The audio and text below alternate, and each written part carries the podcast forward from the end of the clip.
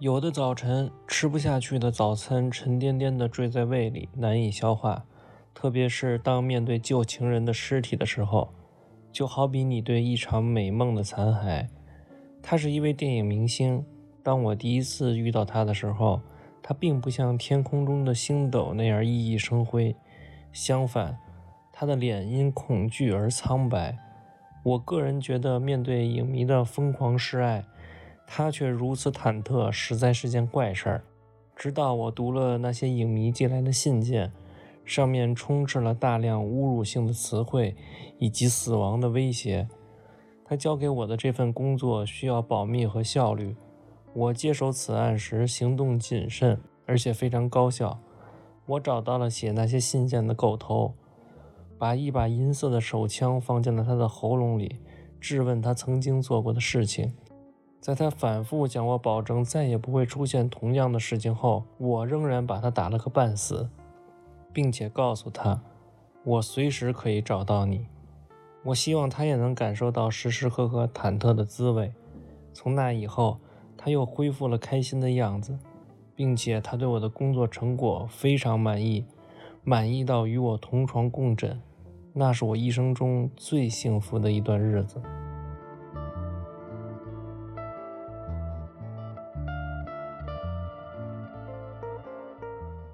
大家好，欢迎收听接收频段，我是读书不为长知识，只为增加生活感知力的星辰。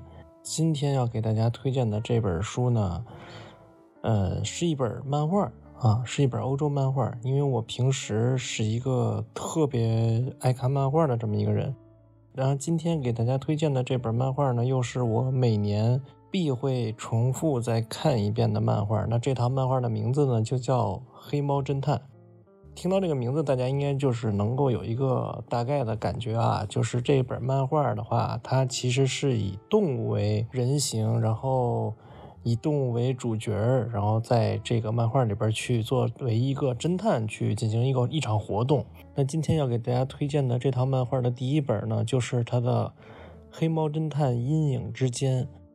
这个漫画讲了一个什么故事呢？就讲的是这个黑猫侦探的前女友是一个电影明星。他这个整个故事的发生地其实应该就是在纽约啊，纽约纽约城，或者说是在美国的一个比较繁华的一个大都市里边，纽约或者旧金山吧，我觉得应该是。然后这个黑猫侦探的前女友呢，是一位呃比较璀璨的这么一位电影明星啊。但是黑猫侦探呢，在一次执行任务的过程中。就得知他女友死在家里边了，被人一枪爆头了。所以在故事开篇的时候，这个《黑猫侦探》这本书它会有这样的旁白啊：有的早晨吃不下去的早餐沉甸甸的坠在胃里，难以消化。特别是当面对旧情人的尸体的时候，就好比面对一场美梦的残骸。他看到旧情人的尸体的时候，他完全没有任何的一个想法，他完全没有任何的想法，就不知道为什么会突然。嗯，会发生这样的事儿，而且在旁边的警察局局长也得不到任何的线索啊，就完全没有任何的凶器，没有动机，也没有嫌疑犯。他要追查这件事儿，并且一定要找出背后的真凶。黑猫侦探在回忆他跟他前女友认识的过程中，在这些记忆的碎片当中，在寻找有可能是谁是这个嫌疑犯。他在回忆这段时间的时候，想到他第一次跟这个娜塔莉啊，就是这个电影明星认识的时候，是受娜塔莉的委托。当时有一个变态的一个粉丝啊，疯狂的给娜塔莉寄花儿，还给他娜塔莉寄信件。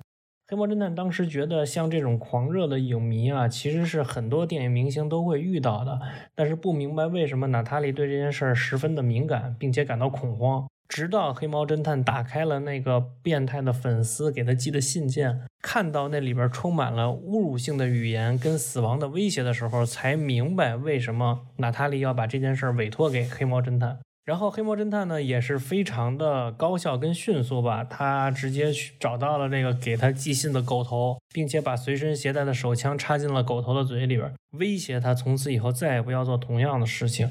娜塔莉呢，因为这件事呢，对黑猫侦探非常的敬仰，而且呢，也对他的工作效率感到非常满意，满意到他们从此成了一对儿。娜塔莉也跟普通人一样，有着七情六欲，更何况娜塔莉还是一个电影明星啊，经常出入在上流社会当中，所以在上流社会当中，也就充斥着很多的欲望跟诱惑。所以纸上谈兵的爱情其实是不存在的。现实最终占上风的时候，黑猫侦探还是跟娜塔莉分手了。但是在回忆这些片段的时候，黑猫侦探突然想起来，他曾经给娜塔莉介绍过一个私人保镖来保护娜塔莉的安全，也是黑猫侦探曾经的一个朋友，呃，是一位地下的拳击手啊，叫杰克。所以为了获取到一点点线索，黑猫侦探就去地下拳击场找到了杰克。询问杰克有没有跟这件案件相关的线索能够提供给他，而杰克则告诉黑猫侦探，他在很早以前就已经被娜塔莉给炒鱿鱼炒掉了，因为娜塔莉从他的影迷当中选了一位人来保护他。这个杰克告诉黑猫侦探，他所选的这位影迷跟娜塔莉的关系绝不仅仅是保镖跟被保护者之间那么简单。呃，如果非要让杰克提供什么信息的话，那杰克只能提供给他这条有用的信息，而且他只模糊的记得这个人的名字叫做莱昂。黑猫侦探顺着这条信息去找这个叫莱昂的人，但是却一直一无所获。最终找到了莱昂工作的地点，才发现莱昂不光仅仅是娜塔莉的私人保镖，还是一位电影编剧。黑猫侦探他突然意识到，这个人他绝不仅仅是一个电影编剧，或是娜塔莉的私人保镖这么简单，而且也是娜塔莉生前的最后一位情人。在黑猫侦探去调查这件事情的时候，始终有一个目光凶狠的人在跟踪黑猫侦探。直到这个人对黑猫侦探出手，险些刺杀了黑猫侦探，黑猫侦探才意识到他已经坠入到了危险的边缘之中。有人不想让他再继续调查这个案件了。那是什么人？究竟不想让黑猫侦探继续调查这个案件了呢？黑猫侦探仍然困在这个线索的谜团当中，就像是在玩一场拼图的游戏，但是他始终找不到那个正确的拼图，能够把这些碎片的信息聚拢在一起。于是，黑猫侦探晚上去了一家酒吧，在借酒消愁。一个长相如同老鼠一般的人跟他说：“呃，对不起，我无意听到了您刚才跟老板的谈话。”如果您只是想要找到那个叫莱昂的人的话，也许我会有办法，但是可能需要您破费一点。不过，我想您也应该能够理解我们这种下层人的生活。黑猫侦探其实见到他的第一面，就对这个长相颇像老鼠的人倍感厌恶，甚至不太相信任他。但是苦于没有办法，他必须要尽快的找到线索，还是跟着这个老鼠去了一个地方。老鼠把他引到了一个公墓。那个公墓上的名字是诺埃尔·克里斯诺克。他突然想到，莱昂的名字是莱昂·克隆斯基。他只是把英文单词的字母变换了组合，变成了另外一个人的名字。而莱昂已经成为了一个孤魂野鬼，埋葬在这个公墓里边。黑猫侦探站在莱昂的墓前，心想：他到底惹上了什么样的麻烦，才丢了性命？难道是因为爱上了一个不该爱的女人？是娜塔莉吗？如果是这样的话，黑猫侦探想，也许我也该倒大霉了。当他想到这里的时候，那个长得像如耗子一般的人已经溜了。等他再醒过来的时候，已经出现在警察局的房间里了。那么，在警察局里边，警察局长告诉他：“你在调查的这个案件已经涉及到了真正的上流社会的某位大人物，而我已经被踢出局了。但是，我要你一直追查下去，而我则会作为你身后的保护伞，一直保护着你。究竟是有多么大的权势，他才能够随意控制人的生死，并且把人的名字换成另外一个人的名字，安插在公墓当中？”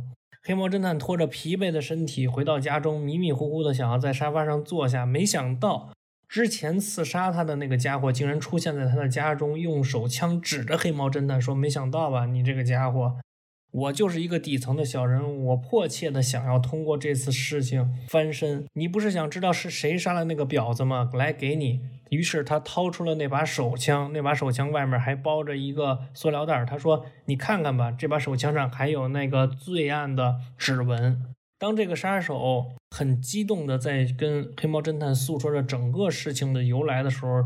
这个凶手的胸口从后面被一颗子弹打穿而过，在短短的几秒钟之内，黑猫侦探从这个杀手的手里抢过了手枪，顺势冲着窗外开枪。他看到了那个幕后老板派来的杀手，还有奄奄一息的他与他之前搏斗的刺杀者。那个奄奄一息的之前与他搏斗的刺杀者说：“我们才是真正渺小的人，你不觉得吗？我们都是真正底层的家伙。一直以来，我都等待着时来运转，到头来却是赔了夫人又折兵。”他给黑魔侦探讲述了娜塔莉死亡的全部过程。他说：“一开始我只是听从老板的话，把娜塔莉从他的家中接到我们老板的庄园里边，悄悄地让他们进行幽会。等幽会结束后，再悄悄地把娜塔莉送回到他的家中。出于嫉妒和天性，老板命令我跟踪娜塔莉。显然，娜塔莉并不安于只属于一个男人，这是娜塔莉的不幸，同样也是莱昂的不幸。我目睹着莱昂被那些家伙用残忍的手段折磨致死。”直到我现在也忘不了那家伙的惨叫声。他花了很长的时间才结束了莱昂的性命，而我的老板干掉自己的情人时也同样冷血，用枪打爆他的头时，他的手都没有抖一下。在这个杀手临终之前，他说出了最终 BOSS 的名字——伊沃斯塔托克。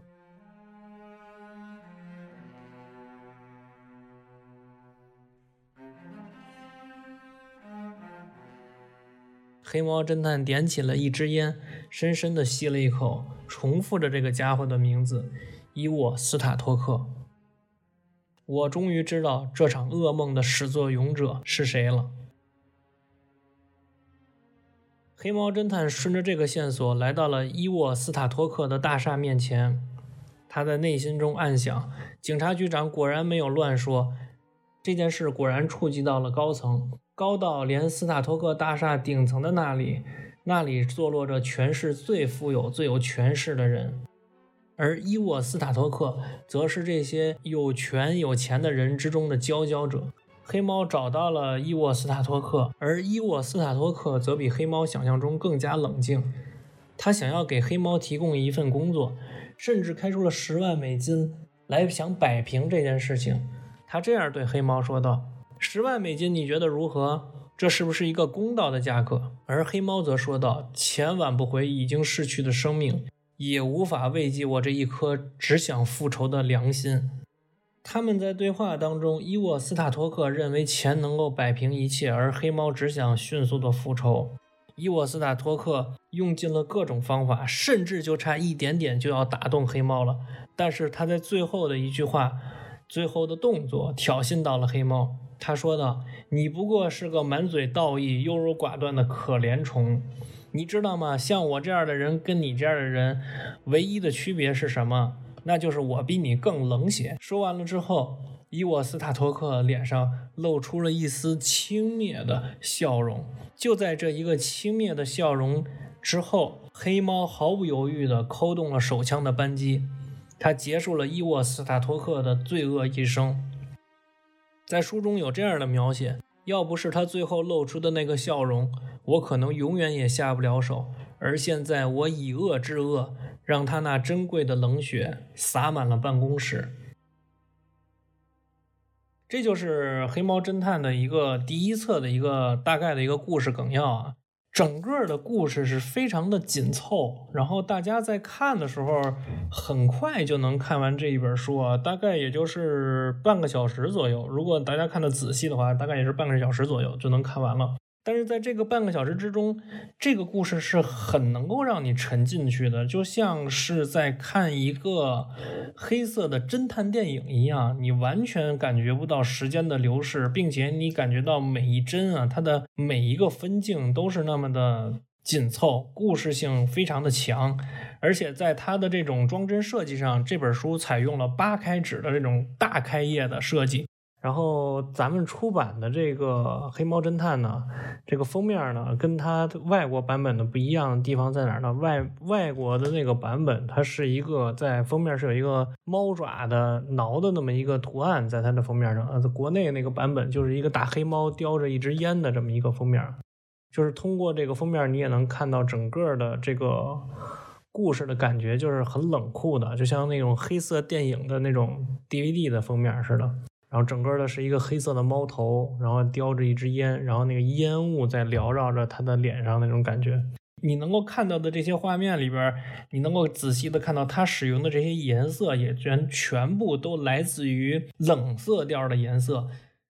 它也会在明暗交接线的处理上，把整体的画风更往晦涩阴暗的方面去刻画。所以你在看这本书的时候，整体的给你的感觉就是一个冷峻的、晦涩的这么一个硬汉的侦探电影的这么一个感觉啊。但是呢，他又把这里边所有的人物都以动物的形象来呈现，这也是很讽刺、很有意思的这么一个呃举动吧。就比如说黑猫侦探，它是一个猫，对吧？然后在里边他比较讨厌的那个老鼠，就是当时把他引到墓地的那个老鼠，那就是一个老鼠嘛。就是在现实生活中，你也能够想象到，其实猫跟老鼠是天敌嘛。所以他在这本书里边，他那个老鼠先生说：“我有一个线索能够提供给你的时候，他说这个家伙是我见到第一。”一面就反感的家伙，对吧？然后你比方说这个警察局局长就是一个狗，那狗肯定是就是那种忠，大家肯定能想到狗就是那种忠义的这种化身嘛，对吧？就是正义啊、忠义的这种化身。还比方说，他这个杀手，杀手其实是一个变色龙，就它里边很多的这种隐喻，其实都很有意思啊。就是他把动物的一些习性也引射到了这本书里边，对吧？他的这个前女友的这个情人 Lion，就是我们通过这个名字其实就能知道，Lion 其实就是一头狮子嘛，啊，对吧？一头金发，非常雄壮，非常有男性荷尔蒙的气息啊，又有才华，就是很吸引人的那种。所以娜塔莎才要不顾生命危险跟他在一起嘛。然后娜塔莎应该我没有看错的话，娜塔莎应该就是一个狐狸，啊，应该就是一个狐狸。所以它这里边有很多这种很讽刺的一些东西在。然后这本书的话也是这里边的故事也是很好。然后这本书的话也是非常的有意思吧。